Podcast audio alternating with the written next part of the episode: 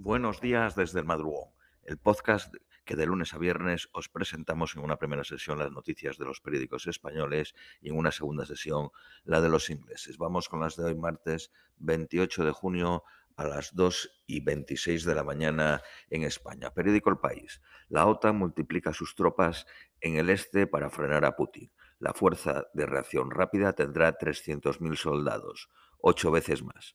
El G7 debate poner tope al precio del crudo ruso y dar más armas a Kiev. Rusia ataca un centro comercial repleto de civiles en Ucrania. Confirmados 13 muertos. Zelensky teme una cifra de víctimas imposible de imaginar. El secretario general de la OTAN se reunirá con los dirigentes de Turquía, Suecia y Finlandia para abordar el ingreso de los países nórdicos en la alianza. Lituania sufre un ciberataque masivo por parte de un grupo de hackers ruso. El G7 promete apoyo indefinido a Ucrania. El hombre más rico de Ucrania demanda a Rusia en el Tribunal Europeo de Derechos Humanos. Erdogan se reunirá mañana en Madrid con los dirigentes de Suecia y Finlandia. El Tribunal Supremo de Nueva York revoca el derecho de voto en elecciones locales a 800.000 inmigrantes con papeles.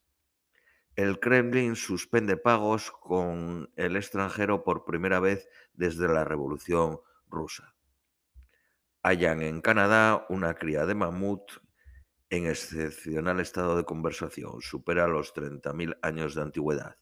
Periódico ABC. Biden reclamará a Sánchez que duplique el gasto en defensa. España solo dedica el 1.01% del PIB, el menor de todos los países de la alianza excepto Luxemburgo. El G7 acuerda sancionar a Rusia bloqueando su cadena de suministros de defensa. Putin tiene previsto asistir a las reuniones del G20 en Indonesia. Francia pide permitir que Irán y Venezuela vuelvan al mercado petrolero para frenar el alza de precios. Ucrania advierte de que el riesgo de invasión por parte de Bielorrusia comienza a crecer. La Unión Europea envía 300.000 equipos de protección a Ucrania para amenazas nucleares. Silencio en Rusia ante la noticia de la agencia de economía Bloomberg de que ha suspendido pagos. Reino Unido cree probable que Rusia dependa de las fuerzas de reserva en las próximas semanas. Periódico Cinco Días. La ministra Rivera apunta al modelo italiano que graba el 25 por, con el 25% las industrias energéticas. El banco ING lanzará su seguro de coches en España en alianza con Admiral. Bruselas aprueba la entrega a España de 12.000 millones de euros pero recela de las pensiones. Periódico El Economista. Vodafone abre la, la puerta para ofrecer fútbol en televisión la próxima temporada. China quiere fortalecer el yuan y amplía la hora de, las horas de cotización.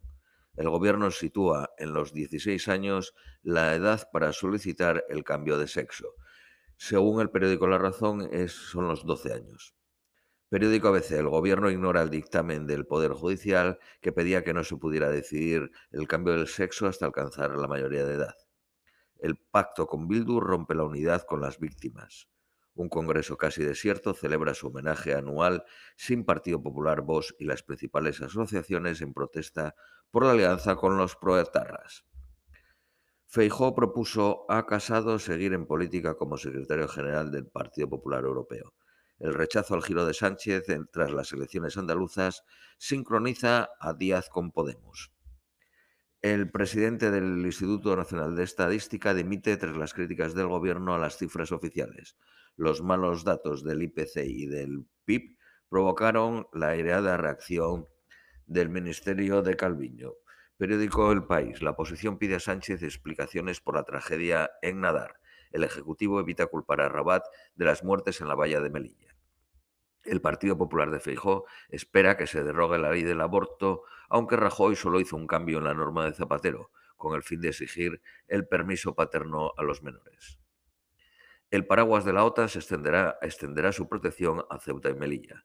El gobierno no hace sitio a Feijó ni a los ministros de Unidas Podemos en los actos de la cumbre. Periódico La Razón.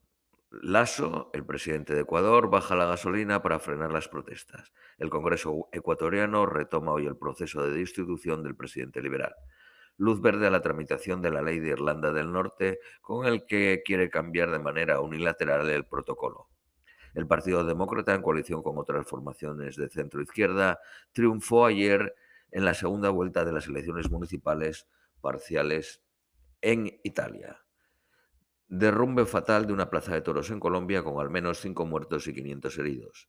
El Congreso de Perú salva al expresidente Merino por la muerte de dos manifestantes en noviembre de 2020. Seguimos con el periódico La Razón, pero noticias nacionales españolas. Feijó dice que Sánchez no tiene ninguna propuesta para las clases medias. Cree que el decreto anticrisis ha fracasado y denuncia que no quiere negociar con el Partido Popular para renovar el Consejo General del Poder Judicial.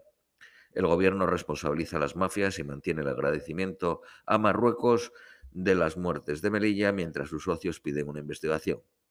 División en el homenaje a las víctimas del terrorismo. Las asociaciones plantan al gobierno y rechazan el blancamiento de ETA. Reclaman poner fin a los homenajes a los terroristas que salen de los centros penitenciarios. Los transportistas autónomos no harán huelga en julio. Mantendrán en suspenso los paros mientras negocian con el gobierno la ley de costes. El campo vuelve a la carga en Murcia para frenar el alza del 130% del gasóleo agrícola. 20.000 enfermeros solicitan jubilarse de manera anticipada. Esto es todo por hoy, os deseamos un feliz martes y os esperamos mañana miércoles.